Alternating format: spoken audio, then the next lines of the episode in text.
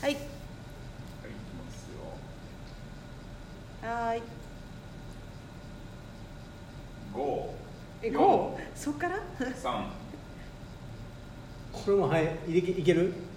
この入り方はいこんにちはこんにちは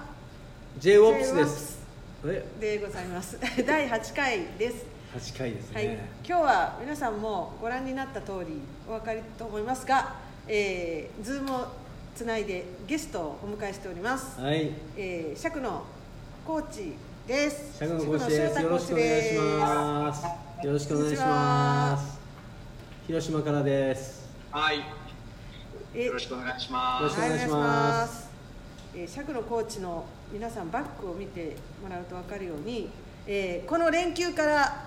新しくお直してましたけど、えーバスケットボールベースアカデミーを、えー開かれたオーナーでございますね。はい秘密にはしてませんが秘密基地ですはいあ、秘密基地です一応。はいおめでとうござあいりがとうございまますあじゃあオーナーからその施設の紹介をぜひお願いしますす。お願いしますはい、あのこの連休中にちょっとプレオープンで始めてみて、今週月曜日から正式にオープンしました。あのまあ倉庫を改修してハーフコートでバスケットができる、えー施設を作りました。こんな感じです。ありちがとょっとうござい床ますはコンクリートでちょっと硬いんですけど、まあ、あのシュート打ったり1対1の技術のところをしっかり練習するには十分かなとでスリーポイントが正面は打てるぐらいの広さもあるのではいあの少人数でいろんなスキルの練習したりシューティングしたりするのに、あのー広島って結構体育館取りにくいので。はい。えあーのバスケする場所がちょっとこう小中学生に少しでも提供できたらなと思って始めました素晴らしい。おー素晴らしういんどんな感じでしたか連休の様子は。そうです10組ぐらい来てくれましたかねで、まあ、結構知ってる人があのひとまず遊びに来たというか使いに来てくれた感じが多かったんですけど、はいまあ、まあまあ上々のリアクションというかうーん床が普通の体育館とは違う中で初めてだと思うんですけどよかったっていう反応が結構もらえたのではい。出だしとしてはすごい良かったかなと思ってます。なるそうほそうどあの秘密にされてるとは思うんです が住所とかあもうはいオープンにしてるみたいですよ。はああもうオープンでは秘密基地ですからい。ねひ秘密の広島県、秘密のはえ広島市、秘密の広島県広島市西区。 あすみません。それはあのさっき言ってもらいましょうはい。すみません。はいい、例えばひ広島駅から二駅のところでで駅からも徒歩10分はかかんないんでへえところにありましていいですね。最寄りの駅はん。何ていう駅ですかより JR の横川駅おおなんか俺聞いたことある広島行った時あ横川、まあ、JR も通ってるし市電とバスのロータリーもあるので、なるうほんど素晴らしい。はい、結構まあアクセスはいいかなと思いますすごへいえ駐車場も三台ほどあるそうですよ。ちょっと少ないんですけどしかも防音設備も施されているので、うんうん音が外に漏れないって言ってま周しりたはどんな、まあ、場所なんですかまあ、あれ結構住宅街の中なんですけどうん、へーそうなのそうなの、まあ、まあ隣マンションだったりおお普通にあのちっちゃい子もいる家があったりするんですけどへえそれはあのえっ、と一応今のところ何時から何時までの営業ですかえっと平日は朝10時から夕方が5時までなるほど5時以降は、はい5時以降は僕がドラゴンフライズのユースとかスクールの練習があるのでなるほどなのではいはいはい平日は月曜日だけここ開けて月曜日はここでアカデミーをやるんですけどということは月曜日以外がもうそのドラゴンフライズのユース活動に時間を使っているということですねそうですねななるのでほど土日と月曜夕方がメインな感じになりますなるほはいどそれは、えっと今は、えっと釈のコーチ一人ではい今一人でやってるので、まあ、落ち着いたら誰かに助けてもらいながらとは思ってるんですけどそうですよねそれ逆にそのドラゴンフライズのユースの活動をされてる月曜以外の平日とか週末の,、まあ、あの夕方以降とかもそれはまああのゆくゆく人が入ればシュートだけ打たせてくださいとかトレーニング何かお願いしますっていうのも今後は可能だってことですかあそうですねなる少ほしどずつ広げていけたらと思ってますなるほどなるうんほすどごいじゃあ今は、えー、と10時から5時までの平日となると対象が、まあ、夏休みであればもちろん子どもたちも来れるとは思うんですけどそうですね現状はどんな感じになりますかねまあ、今は社会人の方が、まあ、本当まだ始めたばっかなのでそうですよねなるほど平日休みの方が来てくれたりとかなるほどそれはもう空いてる時間に、まあ、レンタルとしてそうですそねの時一時間間自分たちがトレーニングをするみたいなはいなるほどなるほどこうまあ始まって間がないと思いますけどはい秘密基地を持たれたはいあの元 B1 のヘッドコーチとしては えーまあ、どんな気分ですかねいやーやっぱり男だったら一度は秘密基地ってちっちゃい頃おー諦め出たすす ごいいいいいお素晴らしいうん確かにねみんなやっぱあの言葉ではよく言う言うあの言うし聞くもんねうんはうんそれがこすごいねすごいもう嬉しいね俺だってあの2年2年か2年声裏返っ半てまかす前ぐらいに 感動してますからねあのーインカレがなんか見に行く機会があって東京行った時にでさっきから連絡もらってあれ代々木の第一体育館かなんかでね、はい横並びで話した時もうはいまあ、今僕らがそのシューティングアイズで東大阪から毎回こうあの火曜日はこの JOPS のラジオ YouTube やってますけど、はいそのそこにも来てもらいながらまあいろいろね話をしててで、まあ、まさかねいろいろ僕も探してるんですよみたいなそれが現実ねこうなるとねねガレージとね広島と大阪つないでこんな風になるってすごいですねうんうんすごいなんか運命っぽい感じもしまですその前の出会いとしてはねさっきもちょっと入りで話をしてたけど、はいちょうど佐々木さんとそう同でじす時期ですよね2014年の2月だと思うんですけど、はいはいはいはいトルネードの高知研修会はいに行ったらシャッキーと運命の出会いですよこれそうですねはいへー賢そうな人が来て賢僕そうと広瀬はドキドキしましたよ 何を僕らが教えられるんだねえ本当にもうえ何をおっしゃいますかねえ、うんそれからのお付き合いであの時がうえっ、とさっきが代表のん、代表なんのかア活動ナリストをそうですね女子代表のテクニカルスタッフになった1年目のああねオフの時に海外に行けるとこないかってあの渋ちゃんと一緒でシャッキーも探しててえあそれで見つれけたこの前出てもらった渋沢君と同じ時そうですまあ同い渋年ちゃん同とじ年におシおャッキーねは同じ年ですよで私も一緒です同級生同級生ですあそうですもうすごいあの、ね、血気盛んな若者というか、ううんんすご思いねいを持った子たちがいるんだと思ってすごいびっくりしましたよああれの時は、シアトルであの会った後うに、ん、えーとその前が、えーとまあえーとね、見ていただいてる聞いてもらってる人たちちょっと分かりにくいでしょうけど、まあ、僕らの出会いが出会いなんでニックネームで、まあ、シャクのコーチのことを僕らシャッキーって呼んでるんですが、まあそのね、それからこう出世していくから、うんまあま あ、シ出世ね出世ャッキーと呼んでいいのかどうかね はいいえいえあの後はでもどんなあれでしたかねキャリアアップというかどんな道をたどったんですかね、えっと女子代表で3シーズンやって、うんはいはいはいアジアで優勝した時と世界選手権はいはいリオオリンピックの予選まで女子代表でそれをずっとそばで見てきたってことですよね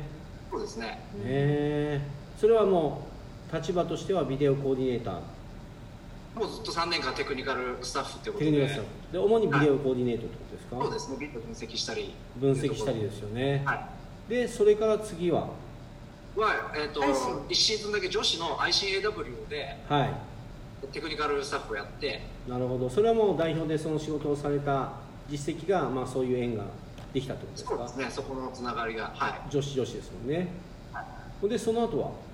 でその後に、えっとちょうどその後が B リーグが開幕する年だったんですけどなるほど1年目から2シーズン横浜 B クロスやってねえそっから男子ねそこから男子ソロの世界ですえでと途中ねあの前ヘッドコーチが体調崩したかなんかいうのもあって、い、きなり代表代行みたいな監督そう代で行みすたいねなコーチになってねえいろいろありましたねなんか2シーズンなかったでしたっけあれ2シーズン続けてなんかそうですおほほほそうなんですようちはびっくりしてましたよその話はねあーし んどかったそなうしんどかったけどちゃんとこうそしたらあの上向いてきたりねあの勝率が良くなったりしてたじゃないですかいやいやあんまり変わらなかったあですそっよかねうんでもなんかねさっきの話を聞すごいてるかったと、なまあ、分析もそうだけど、なんかやっぱりこうねどういうふうにするために実際こうビデオコーディネート分析していくどうだったからだからこうしたいんですっていう話は理解しやすいですよねだからそういう点ではねなんかこう年齢的にね年齢的にやっぱりこうプレイヤーもそうだし上の人たちもいるだろうからやっぱ代行といえどもちょっとしんどい、ね、戦いというかリーダーシップが大変だったんじゃないかなと思いますけどねまあこれ僕あの選手としてのキャリアもないですしねえねえ年上の選手もいたり、うんまあ、ルーキーから結構幅のあるで負けの続いてるチームだったんでね大変じゃ大変だもんなうんねえでもだからお前の言うことなんか聞けるかみたいな空気もね周りにそう知ってる人ってそういうふうにアシスタントコーチなのにシーズン途中でヘッドコーチになる人とか多いですよね確かにねあーはい確かに確かにね、い、ろんな人いますよねトミーとかもそうだし、うんうん、だからすごいそういうことがこう堂々とやってのけれるっていうのは、うんやっぱりねなんかのほらすごいなって僕らもシアトル尊敬してでますその、えっと、研修会とかやったけど、うんやっぱこう日本では得られないものを海外で得ると、うやっぱりこう一流のプレイヤーだったから一流のヘッドコーチかっていうことじゃないことがアメリカは日常じゃないですかやっぱコーチとしての勉強をしてる人がやっぱコーチをしてるみたいなだからその選手が、ね、一流の選手が一流の選手じゃなかったコーチの話をちゃんと聞くのかって、まあ、日本にいる時は思ってたけど向こうに行くとやっぱコーチとしての勉強をしてる人の話を聞けるみたいうな、んうんうんうんだからそういう日本になりつつある、まあまあ、その主流にいるタイプですよね。そうです借あ金とのかきちんと勉強して積み上げて、ね、急にそうやってヘッドコーチになったとしても慌てずにあの、まあ、内心いろいろあると思いますけ どあのちゃんとあの積み上げて構築してゲームを作っていけるっていうだのってはすごいな一と思い回ます、ね、借金にあの講演していただいたこともあったじゃないですか。あありましたね夏にねもうありがとうございましうたあんのトップアスリート育成事業の時ですねそうそうそうお世話になりました、はいねはいそうそうあの時にほらね DNS 守り方でね、うんうんみんなに質問しながらはいはいはいで結局ペイントでの,、うんあのシュートの、まあ、スキル力っていうのは日本人がそんなにあるわけじゃないのに一生懸命守るんじゃなくてはいやっぱりそこは1対1でもいいから地道にうんその、まあ、シュートがしにくいような守り方をすりゃいいだけでみたいなうん話を、まあ、ビデオ含めてデータとともに話をされると、もう見事でしたよねやっぱね聞ける話だもん聞やけっぱりますはいねもありがとうございますうジェイソンも納得してましたよこれねね聞いてね理にかなっての話だもん、はい、でもそれからもね講演とか講習とかの講師の依頼とか結構あったじゃないですかあのテクニカルな話もしたりとかうだんから本当に幅が広い経験値もあるからあの説得力のある具体的な話っていうのがでもこれからあの、ね、ノートもそうだけど、うさっきのその秘密基地からんうん今まで秘密に貯めてた情報とかを含めて、なんかこうあのオンラインで発信してもらうようなものっていうのも会員制でやってもらうともいいかもしれないよねあ全然ーねうねん俺会員になります私もな第い、 1号が決まりましたうんだから、ね、一緒に勉強してみたいなとやっぱ思うもんうんはいありがとうございますそのなぜかというと、まあ、今回その秘密基地の紹介もそうだけどその後ビーコルの後、えーとえー、と広島地ドラゴン元フライズはいはいでコーチされてはいでね、まあ、これから傍から見たら引き続きねその B1 のトップの中でコーチングをされていくのかなキャリア積んでいかれるのかなと思いきやもうガチでユースですみたいな僕はもう普通ねみんな上を上を目指して僕は B の何々です B の何々ですって言いたそうに見える空気の中にえそこまで来てまた下行くかみたいなねまあ上もね下もまあないっちゃないんですけどでもあの借金にとってはね、はい、あの育成年代にあえてねあの踏み込んだっていうのは興味そう深でいとすころです、ねね、まあカテゴリーが違うだけでうんうん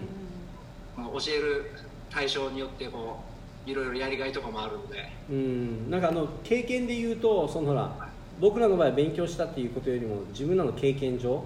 はい今の、えー、と今ユースっていうか育成年代の子たちを中心に教えてるとだから今度はプレイヤーとしてというよりコーチング的にずっと勉強してきてやってきたそのシャッキーがしかも女子の代表のにくっついていろんな状況を見てきたわけじゃん、そのコーチとして、それであえてユースっていうのはまあまあ今回ちょっと20分なので、まあ、次の時間と かにもうなあんの今日辰巳さんやる気満々なんで もう走ってるんですよねこう珍しいあの普段もうちょっと落ち着いてことに挑むんですがあのもう聞きたくて聞きたくてしょうがないんでだってやっぱ日本がが勝つって言ったら今も大事だけど、はいやっぱりこう未来へ向けて今どうするかっていうビジョンを持ってる人たちの数が増える方が世界を見て今ですよ日本の中で勝つことを考えてじゃなくて世界を見て今どうしたらいいかをその大人の数が増える方がうんでコーチがインストールしてくれないとお父さんお母さん分かりにくいですからそういう点では世界を見た見てきたうんシャッキーがじゃあなぜっていうこのなぜの部分がやっぱり親御さんも聞けるんじゃないかなと思うとやっぱユースの年代の育成には欠かせない経験をされてる人じゃないかなみたいな真面目に僕そう思うんですよいやそれはもう本当に私もそう思ってなんか、あのさっき謙虚に淡々といつもされてるんですけど確かに確かあにねのけ経験値から言ったらうん代表を経験して、B1 の、まあ、言えば、ね、ヘッドコーチも経験してアシスタントコーチもやって、でビデオのアナリストもできるし、うん言ったらそれ先生もやってたしっていう意味でのキャリア的な面白いよねはい、経験値半端ないと思うんですよでもなんかうん全然ねそれをあの偉そうにもしないし淡々と淡々とされているっていうのは本当にあの辰巳さんがこうあの興味を持ちますよ勢いつくぐらいあの本当に尊敬する、ね、若手のコーチだなって思いますね。ね、僕あんまりバスケット人に対して興味を持たないですから、うだんからシャッキーは面白い本当ですかいやー面白いなー本当に、恐縮しちゃってますけどね。うん、だからさっきはねちょっとね あのバスケットばっかりやってきてるからうんちょっとおせっかいおばちゃんが出てね結婚のことも考えようあい やいやそんなねあのオフ話まで突っ込まなくていいんですけどもうお年頃だからね結婚もねみたいな でもこの日やってたらもうますます時間がなくなっちゃうんでほら出た、すごい時ね間ぐらいねでもじゃあやり手のまま登場の巻きだよ本当よねもうそれはあのまだ別な時間にあの広瀬さん紹介す るからあどっか行ってもら ってどっか行って広瀬さんとどういう出会いがあるかもうその辺はね、うん広瀬さんがそうですね、うんででもまだディレクターから手が上がらないですけどいいですかあもう全然まだいいすぐでいいですよねあもう時間時間あ時あ間はいはいはいじゃあ第1部のあの、はい、終了コールが鳴ったので、えっと、私とシャッキーがシアトルに行った時に印象的だったお店の話を最後してあの前半部は終わろうと思うんですけど、はいはい、あのご飯何が印象的でしたかねいやアメリカいろいろお肉とかいろいろ美味しいもの食べさせてもらったんですけど、んうんうんもう自分が甘党なんでおおあのあと辰巳さんと一緒ですねちょっとお店の名前があれなんですけど、はいでっかいパンケーキ食べたのがすごい記憶に残っててはいはいるほど、ね、それはあれですよあのアレクサーズカフェはいアレクサーズカフェってアいレうクサーズカフェはい、あの初めの方の回にでもあの出てきたんですけど、はい、すごいあのいい立地にあってで、はいここにすごいでっかいお皿にねあれ俺でもパンケーキ出てくるやつさっき言っても今ふっと思い出したけど、はい高校の試合見に行きましたよねここ行きましたねはいねでその時に例えばまいたいたいあたいあたの ECBA のジェイソンとこのうん選手がもしこの高校の中でいそうだったらっていうのをみんなで話したりとか、うんうんうんそんな感じだったかななんかあうのん、夜に本当にみんなで集まってホワイトボードにシャッキーが戦略戦術書いてあありましたねあったあっためあためっちゃ写真でねあの写ってるのあがったもあうった本当に夜な夜なもう樋口某樋口先生はお酒ばっか飲んでやってましたけどあ口っての他のコーチはみんなパソコンに向かってあーあなんかやのってとまもしやたんねとかもそうだしうんもうホワイトボードでああでもないこうでもないって言ってるんですよ。うんうん確かにすごいなって思ったこの人たちはきっとあの将来出てくるぞってま思あいまなあ確が、からにだからまあ僕ら主催してる僕らからすると僕らでよかったんだろうかっていやいやいやいいうや思わされた瞬あ間のあ受け取る側がねでもあの受ける側さっきシャッキーが言ってくれたそのアレアレクサーズカフェは、うんあのまあ分析とかあの動画、まあ、編集のアナリストとかで言うとあのサイバースポーツっていうんう、うんおーはいうん、コーチユーズという方が開発されたそのコーチユーズに紹介されたお店なんだもんあそこあれじゃあそこの行く途中か帰りとかで寄ったってことですかねうんそうあそうそっかそうだって高知打つとさっきめっちゃうんそうそうそうそうめっちゃ話してましたよねはいあの時も話もあってうんそうはそいうはいはそうそういはいだからあのほらえっ、となんだっけな俺ちょっと名前忘れたけど例えば、えー、とターンオーバーをしたってターンオーバーをつく原因っていうとこもあのサイバースポーツではあのデータ化しようとか記録に残そうとかとにかくやっぱりあの高知図が、えー、とやっぱコーチだからただデータで見るというより、えー選手たちの頑張りが記録に残せたらなっていう思いがある人だったんだよね。だから俺としてもねサイバースポーツを使いこなしたわけではないけどたまたまシアトルでそういうのを作った人と縁があってはいそこでシャッキーたちと、まあ、勉強会やってでその食いついてるうーその高知図が紹介してくれたパンケーキ屋さんが美味しいとこですよっていうのはそこああそうそういなんうかことなんです話の脈絡がそうそうねうんそうそうだったっていうつながりですけどでうんアレクサーズカフェということアレクサーでズ、はいうんそろそろあの前半指名にいいですかねはいはい、じゃあさっきあのこの後はラジオと2部っていう形で後半続きますけどはいわかりました一回終わっときますんではーあいのカメラに向かってはい、カメラに向かってはいはい、シャッキーでしたありがとうございましたシャッキーはいありがとうございましたはーいじゃあラジオ続きますっていう感じでは、はいい、第1週シャッキあのー終了、ここ休憩しながらおーミキさんの、最後ちょっと角度変えようか誰の誰のなシャッキーの角度を変えていみいるよラジオ続いてますけどあシャッキ左ー左手におるんよねあじゃあシャッキーなんかカメラの角度を変えてほしいってミキさんがリングの逆側に行くシャッキーがおる方あシャッキーがいる位置を変えるのは難しあそいどうですおかーどうなんかね緑が映った方がいいんでもうちょっあーとあーあーええ感じですねああなるシャほッキーがちょ角っとが入ると多分反射しちゃうからこれぐらいですかね、うんあじゃあそんな感じであなんか緑が行き入まるとしちょょうっとあそれががいいそうですあーなんかあーいいですねいいですねっていうラジオの人はなんだかわからない状況なんですけれどもあーシャッキーがカメラ角度を変えてくれどうんまうんしうたんシャッキーすよシャッキーもう OK ですよあ、大きいです。大きい。え今あとはねって何を言いたかったのあとはねう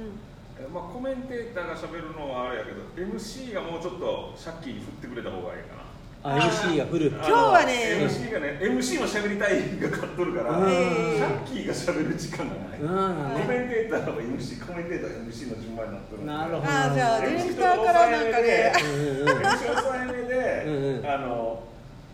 シャッ キーに喋ってもらう。今ラジオ聞いてる方々には今あのディレクターからのダメ出しが入ってるところですから、うん、これも聞いといていただいてああのシャッキーの回なのか、辰巳さんの回なのかわからない状態になっいやてだかるら感じ辰で巳すさかん。シャッキーの会話をつ,、ね、つなぐように MC が回すとあーあー MC もそれには辰巳さんが言ったやつに MC も言いたいことがあるからああなるほど MC が上にかけると MC 辰巳さん SMC 辰巳さんになるんであー MC は辰巳さんとシャッキーをつなぐ役に回ってもらうとなるほどシャッキーのしゃべる時間が増えるなんか今日指示出てますよね M- MC がもううわーっと走り出したらあ MC の俺が MC に回ればいいわけあねそうそうそうどっちかがね、うんうんうどんっちかがどういうふうにえ了解了え解じゃあふ振るからねみたいな。じゃあもう行きましょうか。次は大体どんな感じでいきますかねええもう一回あの経歴あの千葉大とかエルトラックとかその辺のあーそもそもうんコーチになられたのはどんなねえどこからですかさっきあみたいなの話で秘密基地の紹介だったんで今度はまあこれまでの経歴、あの人尺の正体を掘り下げる会感じで、ああいいですねまた素晴らしい、さうんんん、聞いてみたいねうんじゃあうんうんはいじゃあ後半行きはまいしょうかねいきますよはーいはいはい五四お三はいスタートですはいえ j オプ スラジオの方は引き続きなんですがはいはい J ワープスワープスはいはい。ゲストは、えー、前回に引き続き釈野翔太コーチです。よろしくお願いします。はいようこそようこそようこそようこそ。あーはい、えー現在あの広島の方で新しく、えーシューティングベースアカデミーを、えー始められた釈野コーチで、はいえーベースについては前回あの説明してもらったところなんですけれども、えー新しく男の秘密基地を、えー作られたということで、えいーちいこちれから入れるんですそうかですねあの頑張ってあのねこれからいただきたいなと思いますが。はいえー後半の方は、えーコーチ、えー、釈野翔太に触れていくということでいろいろ質問を投げながら、え今日はテンション上がり気味の、えー広瀬あ広瀬美樹さんじゃないですね西田辰巳さんと、えーお話ししていきたいと思います。よろしくお願いしよろましす。くお願いします。それはもう仕方がないです。はい、はいえーシャッキーの、まあ、経歴あの前半部も簡単に触れたんですが、えーバスケ始めたのは公立中学校で、はいえーその後、えー高校に行ってで、えー千葉大学はいで、えー千葉大学の大学院まで進まれたということですが、はいはい、でこの千葉大学はあのなんと皆さんご存知だと思いますがエルトラックさんですねあのバスケットボールの家庭教師で、えー有名なあのエルトラックさんの方で大学1年から、えー大学院の、え1年初年度までまで5年間ですかあのコーチをされてたんですかねそうですね。まあはいその辺をちょっと本人の口から。そうですね。あねのどういう風にして今までになられたかシャッキーの喋るコーナー長めにということなんで。ねちょっと聞いてみましょうかはい、あのぜひその辺のあのバスケットボールのはいバックボーンとなぜあのコーチを始めたのかとあと。現在に至るまはでいを。げまあ、エルトラックを経由して現在に、まあ、至るところぐらいまでのところを、まあ、お話しいただければと思いますがはい、お願いします。一気に僕はあの、まあ、広島市って言っても田舎の方だったんでミニバスとか全然ない地域だったんでへえ「まあスラムダンクでちょうど始めた世代なんで、なるほはい、そこからの出会いだったんですけど、ど。はい。まあ、中学の、まあ、指導者もいなかったしうん。ここは3年間毎年こう先生が変わっていくっていう感じで、うおんうんうおん。 まあ、なかなかあの強いところでもなかったしなるほど。教科に行くにはちょっと道としては外れてますよね。はで、まあ、進学して普通に千葉大に入ったところで。い。はい。もう僕は大学1年の時に大学院の1年だったのがエルトラックを今代表されてる鈴木義和さんが、なるほど。えー、バッティブのアシスタントコーチでなるほ入ってくるど。それ、えっと、えっと、一番最初も聞きましたけど、あの、一番最初っていうか、ね、その雑談で。はその教科とまでは言いなかった高校までのバスケット人生の中で。どうしてまたその千葉大に行くことになったんでしたっい、もうそれはバスケは全然関係なくてけ。関係なく。はいはい。はい、その学部学科で僕学部スポーツ科学課程っていうところなんですけどなるほど。そのスポーツについてもっと勉強したいなっていうのがあったので、はいはい。まあ、筑波大行くほどはちょっと学力足りなかったので、なるほど。そこはカットしてみましょう。 大丈夫ですはいはいはい。もう千まあ、葉大の時でもにもうそ素の晴らしい千葉で大すにスポーツ科学課程っていうのがあったので、はいはいはい。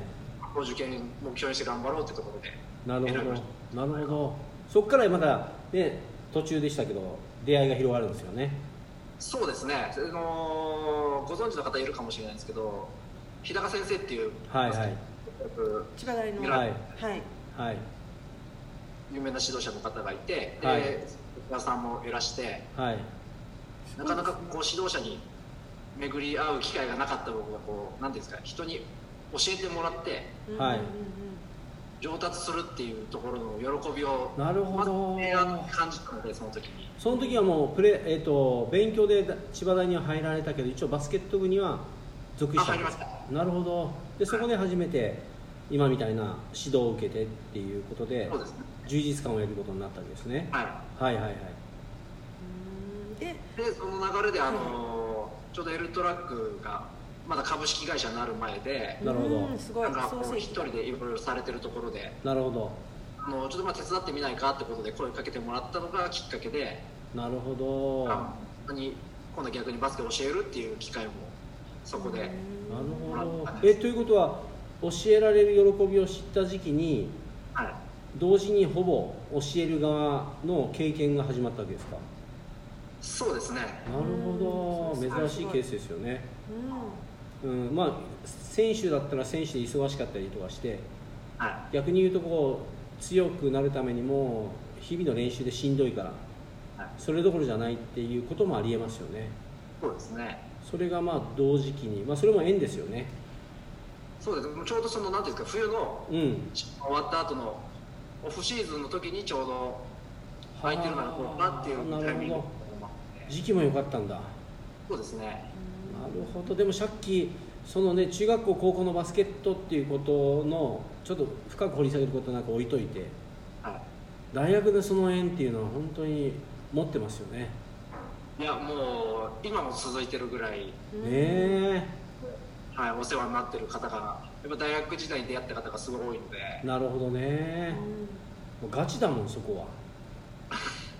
えもう同時に指導も学べるっていうのは本当縁だよねはでもそれあのエリトラックの鈴木代表は全員に声をかけようと思って見たわけではなくいはいやっぱりさっきの様子とかあり方を見て声かけたっていうことも言えるってことでしょそうちょっとまあ分かんないですけど一応僕教育学部だったんで、なるほどはい、教員免許も取る過程でもあったしその辺ももしかしたらあったのかもしれないですけど、ああそれまた今度鈴木君にも聞いてみたいねうん、でもすごいなぜ借金に声かけたあかのみうたいん聞きたいでもすごい可愛がってるっていう話は聞いたことな、あなりるほどますね、はい、創業時のメンバーだな、うでそれからどうなったんですかねそれであの高校の先生になられるんですよねそうですねあの大学院を終わってはい、これはどちらの砦だから茨城あはいの、えっと、私立の学校なんですけど、はいはいうーん女子校はい女子校女子校ですそう女子おおー校そこにから女子の世界に入っていくわけですねえっとデータでははい2008年から2013年ってなってますけど結構長い期間ですよね5年体育の教員やってうんうんでって感じで、まあ、ずっとバスケばっかりやってたんですけど今日はじゃあもうあれ大学院卒業したら、うんはい結局まあそこ女子に校、の先生まあ、教員採用があって、うんうんうんでまあ縁あってそこの女子校の先生になられて、はいはでそこでバスケットを指導するっていうことがもうやってたわけですね、はいいそうですねはいやってたのにののに出に た時に次は日本バスケットボール協会の、えーテクニカルスタッフになっていくわけでその高そ校れちょっとまたその物語を本人から聞いてみ先ましょう生時代の時に佐々木さんとある方から声をかけられたんですよねそうですね、はいあのーテクニカルスタッフをまあ立ち上げてゼロから作った方が恩塚さんっていう今東京医療保険はい代表、はいはいなるほどはまあ代表のアシスタントコーチされてる方が、いはいはいはいなんですけどその方があの医療保険大のバスケ部を作ってあの立ち上げた頃にたまたまなんですけどその練習試合に行ったらあの3チームでやったやるはずだったんですけど、はいはいそのもう1チームがその恩塚さんのところのほう縁だなあの学生の時に一度恩塚さんが教員されてた学校で体育館をお借りしたことがあってはいはい面識があったんですけどうんうんまあその何年かぶりにその練習試合でう一緒さご一緒させてもらった時に、はいその今女子代表でこういうことやってるんだみたいな話をお聞きして、えーでもなんかさっきあれよねその大学に入ってはい本当にこう教員というか指導者を目指していくのにはいに日高先生と出会ってはい日高先生を目指して千葉大に行ったわけじゃないのにそうですねね、偶平然野先生のと出会って指導者と出会って、で今度は指導者のまあ会社というかオーガナイズしていける力を持った鈴木代表と会っはいてで今度はまあ日本を今背負って立つこう女子を今牽引してくれてる音楽にもあってはいもうそれ広島にいる時にこれもし学力がもうちょっと上ではい筑波行ってたらまた違うよね出会い方がねそうですね合ってたかもしれないけど出会い方が違うと今みたいなこうつながりにはなりにくかったかもしれないよね、はいそうですねこれ微妙なでそれからどんなふうになったんですかね出会いでで教員やってる間に、まあ、ちょっとその女子代表の合宿とか遠征のお手伝いとかはいはいはいアンダーの世界選手権恩塚さんの代わりに行かしてもらったりはしてたんですけどなるほど教員の時からそれってやっぱりその恩塚君の目に留まる何かその動きがやっぱその個性というか素材としてやっぱ借金が何か光るものを持ってたってこそうなんですかね、もう自分ではもう、あ自分で役に立ってるのかなっていうぐらいともわう、かるそういう時期なんだもう右も左もわからないあーぐらいので、じゃあなんかこうでなんか必死にくっついてってる感じそうですね、なるほど本当でもそれ縁だねはい、すごいねでもいい人たちの出会いに引っ張り上げられてやっぱり指導者とのスキルがぐんぐんアップしていった時期もう周りの皆さんのいやいやいやあ持ってる多いなおかげさまの縁だなそれすごいなほんでそんなそれででさっき教員をのところの辞めてあの愛心に行大く塚ってさんいうあその感じです専任からこう外れる、えっと、医療圏大に専念するってなった時にはい声かけていあそっ、ってかまだ、はいはいはいまだそっか教員を辞めてはいよく辞めましたねそれすごいいよやねそこはもう、うんそこちょっと思いっきりそこちょっと聞きたいですねいや結構迷いましたけどやっぱり、ですよねはい、高校も僕に教えてもらいたいって言ってくれる子が来てくれたりもしたおーでりすよねもうねそんだけやってるとね声かけた子がまだ残ってるっていうところでもあったのではいはいはいはいまた学校の事情もあってちょっと部活がこう縮小するああなるほっててどなるほはい、ちょっとそこが難しい時期がもう目に見えてたのでどなるほそれもあってちょっとどなるほどじゃあちょっと改めて質問ですけどはで千葉大に行って教員を目指してたわけじゃないですかいはいで言うたら一つの夢は叶えられたわけで教員としてはねはでバスケットの指導者っていう点ではちょっとまだあのこれからっていうところがあったかもしれないけど教員としてはでもそう教員を言うたら目指したものを一回外すわけでしょい、はい、そうですよねもうちょっと深く聞かせてもらえますかそれまあ一応教員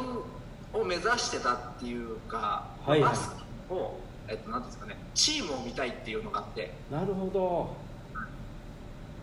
うんなるほどその思いが強かったってことですねそうですねなのであの学大学院の最後の時に、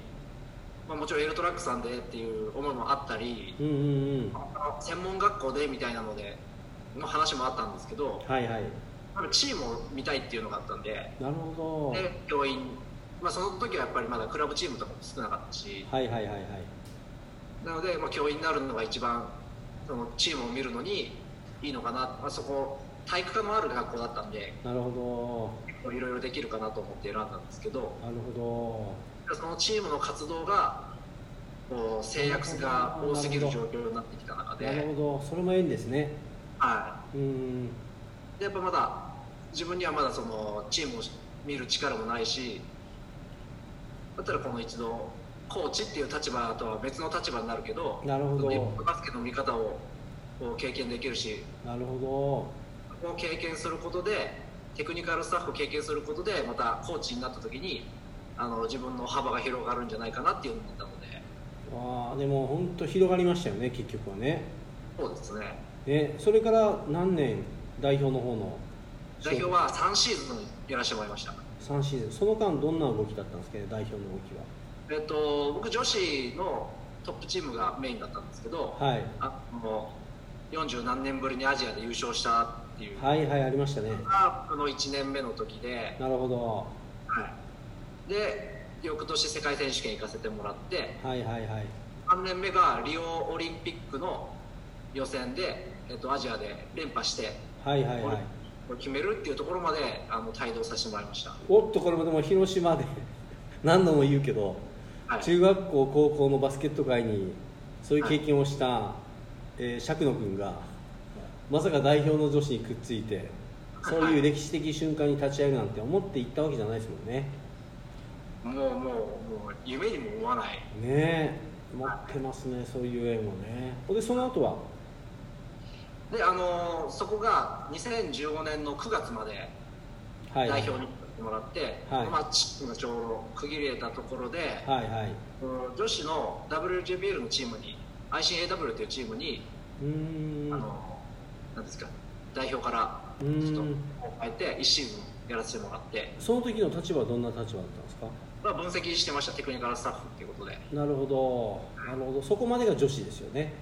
そうですねはでそれから次男子はどんな動きだったんですかねいでそこの ICAW が1年で終わったので、はあの B リーグができる1年目の年にいはい B1 の横浜 B コルセアーズからはい声かけていただいて、なるほどはい B リーグの初年度から男子おビコールの方で2シーズンお世話になりましたそれはやっぱり今まで代表の女子に3年ちょっとこうくっついてたこととやっぱりこうあの W の女子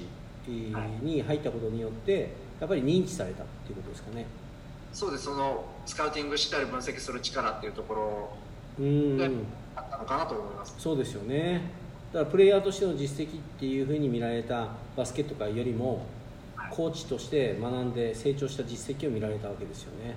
かなと思いますねはい、ねでも大変なシーズンでしたねえーもういろんな経験が いい松田といえばいい経験をいろんな経験させてもらってで澤部さんあの時、はいはいはい代行寝てました、代行でね寝てま起きま した1シーズン代行ですよねああそうですねねそうですそうですよヘッドコーチ代行でね、はい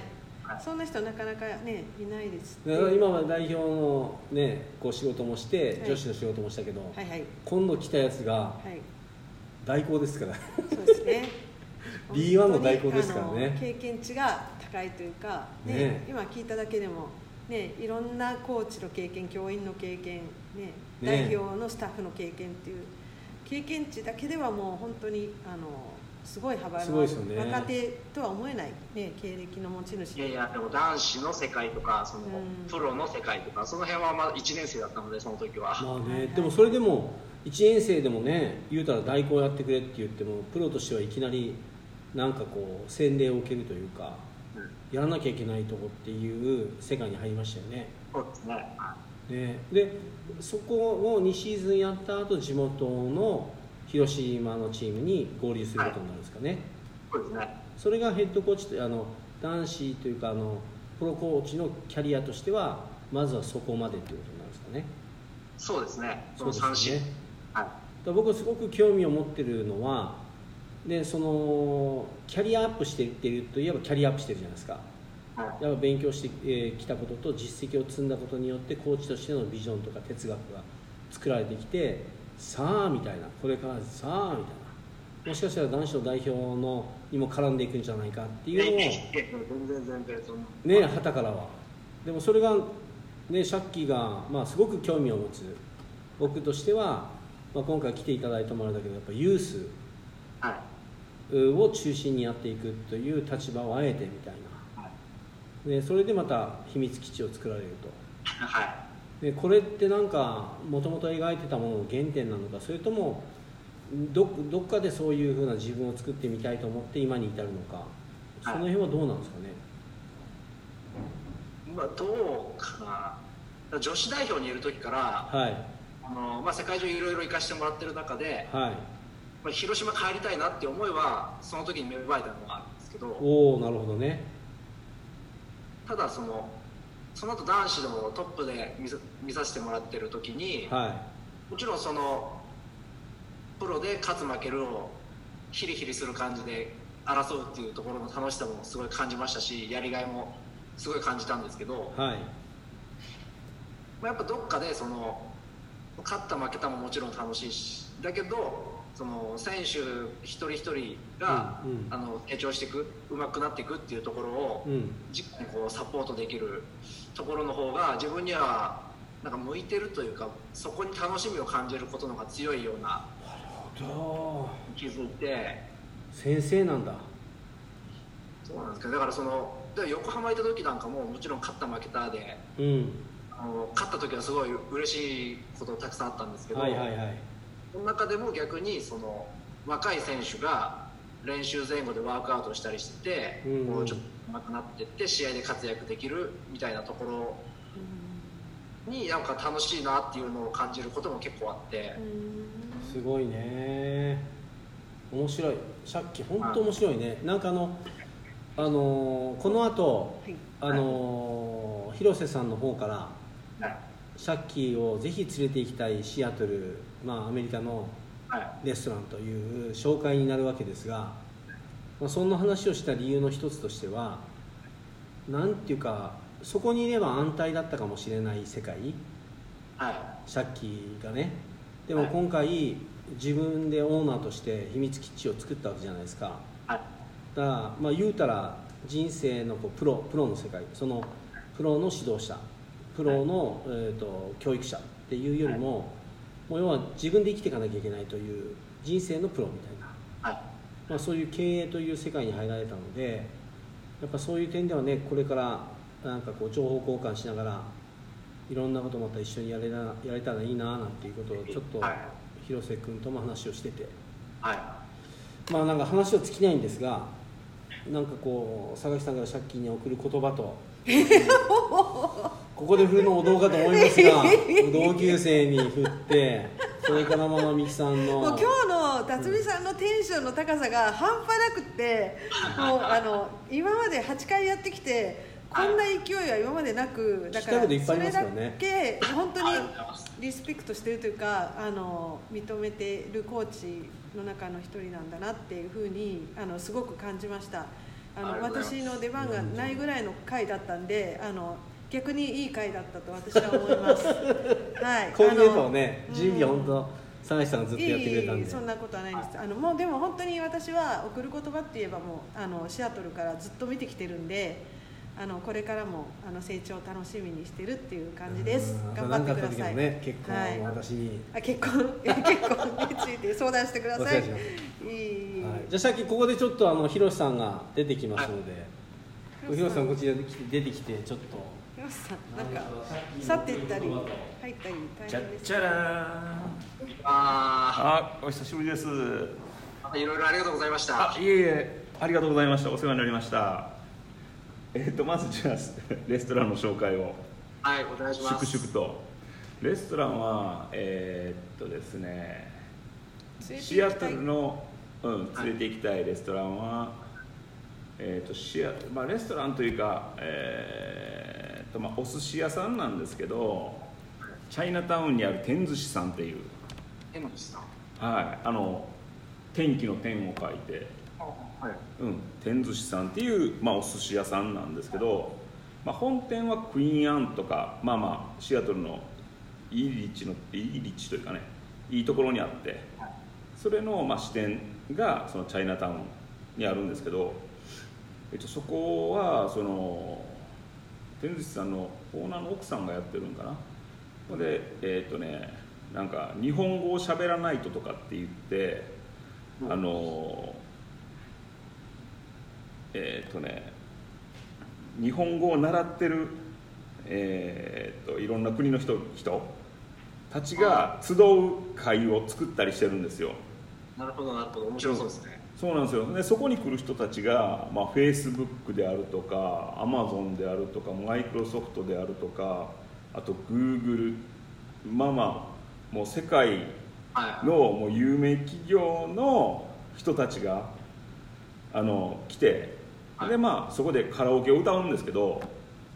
まあ、アニソンばっかりがずっとみんながいろいろ歌いながらでもまあその中でもこういろんな情報交換とかもできるしはまあ多分借金年代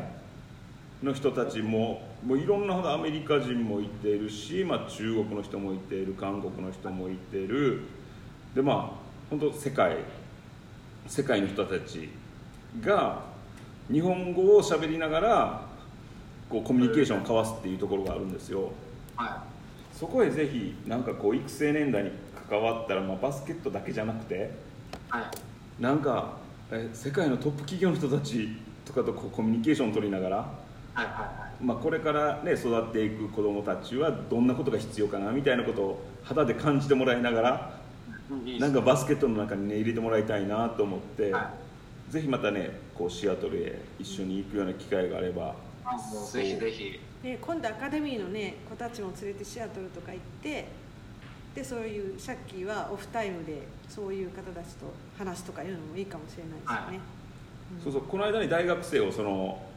日本語を喋らないとに連れて行ったんですよね、あのはい大学生でキャンプしてる子たちを。はそれやっぱりかなり刺激があったみたいで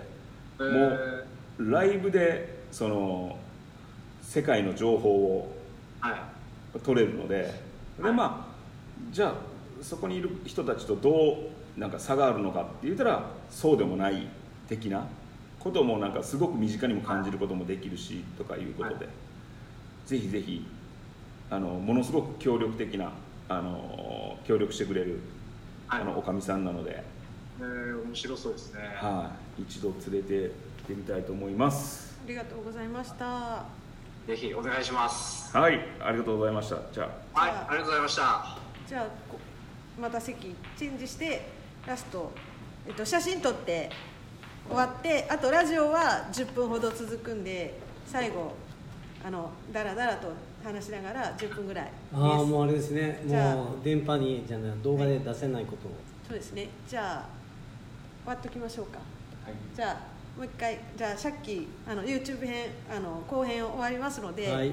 ありがとうございありまがしたとうございましたこれから本当頑張ってくださいね、はい健康に気をつけてはい頑張ってくださいはいありがとうございます。はいはい終わりはまーいすあそっかこっちかどうもオップスでしたははーいではありがとうございましいた酒井んさんオップスでしたワープスワープスウォップスでしたあ私自身がウォープスです、はい、っていうことでああと10分ぐらいですかはいそうですねは、はいいもう辰巳さんのテンションが高すぎ て私今日あのノー MC でもやっていけるぐらいだでもそんなことあんま本当ないよ大概落ち着いてるんだけどもう嬉しかったんだろうね渡辺レイプ素手になるねあんまりえ見せーてあれね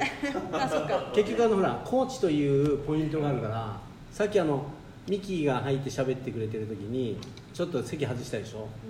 うでなんで僕シャッキーに興味があるかっていうとあのほらチームを作ってるでしょチームを作って世界をどう戦うかをやってる人がうんこうしようとするわけでしょユースをでもねその人が持ってる思考って大事でなんかほら個人スキルをずーっとやって個人スキル個人スキル個人スキルで個人を教えるのと、んうん、やっぱチーム戦略うんを今までやってきてでチーム戦略に基づいてじゃあこうどう育てるかっていう発想の人でしょ日本だけじゃなくてそ外に出て外と日本人が戦ってみてやっぱそういうとこの思考の人がこれからユースを見るっていうのは非常になんかな西田としてはなんか言い方変だけど助かるというか、うん、そのスキルが何のために必要なのかっていう点から見て、えーこう指導していくコーチしかもそこね自己投資しながら新しいことしていくでしょなかなかいないでしょうんうんもうそれは喋りたくもなりますよねはい、あもうまたねゆっくり大阪にも来てくださいよ本当にねあのはい、ぜひ。あの生で一応来月はい9日かな日曜日。あああ一応エベッサーさんの主催の試合では行くんですけどあ、ああはいはいへえそうなんです。堺堺市だったかな。ー、はいはえいユースへユースのえあのーサマーフェスティバルっていうカップ戦なんですけど、えー、そんなのがあるんだ多分たあだのコロナの関係ではいはいちょっと大阪が増えてるんで、はいはいはあ遠征がどうなるかとかし開催自体がどうなるかとかも一応あるんですけど、いうんなるほど今のところはそこに向かってそうですね。それはどれぐらい来たとしたらどういう予定なんですか8日の土曜日のはい夜に連泊で入って、入ってでもう日曜日に1日試合してその日のうちに帰りますその移動は移動はバスであじゃあもう貸し切りバスで広島から来て、そうですねということはもうほぼその宿泊先と会場に缶詰め状態ということですねもう外に出ることはほとんどないような感じで,、なるほどはい、でまあ無観客で一応やってるので、ああなるほどあじはいゃあいるけどあの会えないみたいな感じですね外には出れないってことですよねはいそうですねあんまりそうなんねです時節柄会えないですねなかなかなるほどはいねなるほじど受けるようになりたいんですけどうんなるほどねそうでかも面白いなさっきでもあれですね、ユースまあ、コロナでいろいろあるけど、ここからね、秋口から冬場になってきたら、またユースもね、大会とかが結構あるんで、そうですね県の大会も今年は参加させてもらおうと思って、あはいはい、はうい、ーんなるほど、選手権ですね、そうですね、はい、広島ってどうなんですかそのえーとまあ、例えば、えーこうアンダー18、アンダー15とかこういろいろカテゴリーでのリーグ戦が始まっていくとか、まだトーナメントでとか今はそのユースの環境ってどんな感じなんですか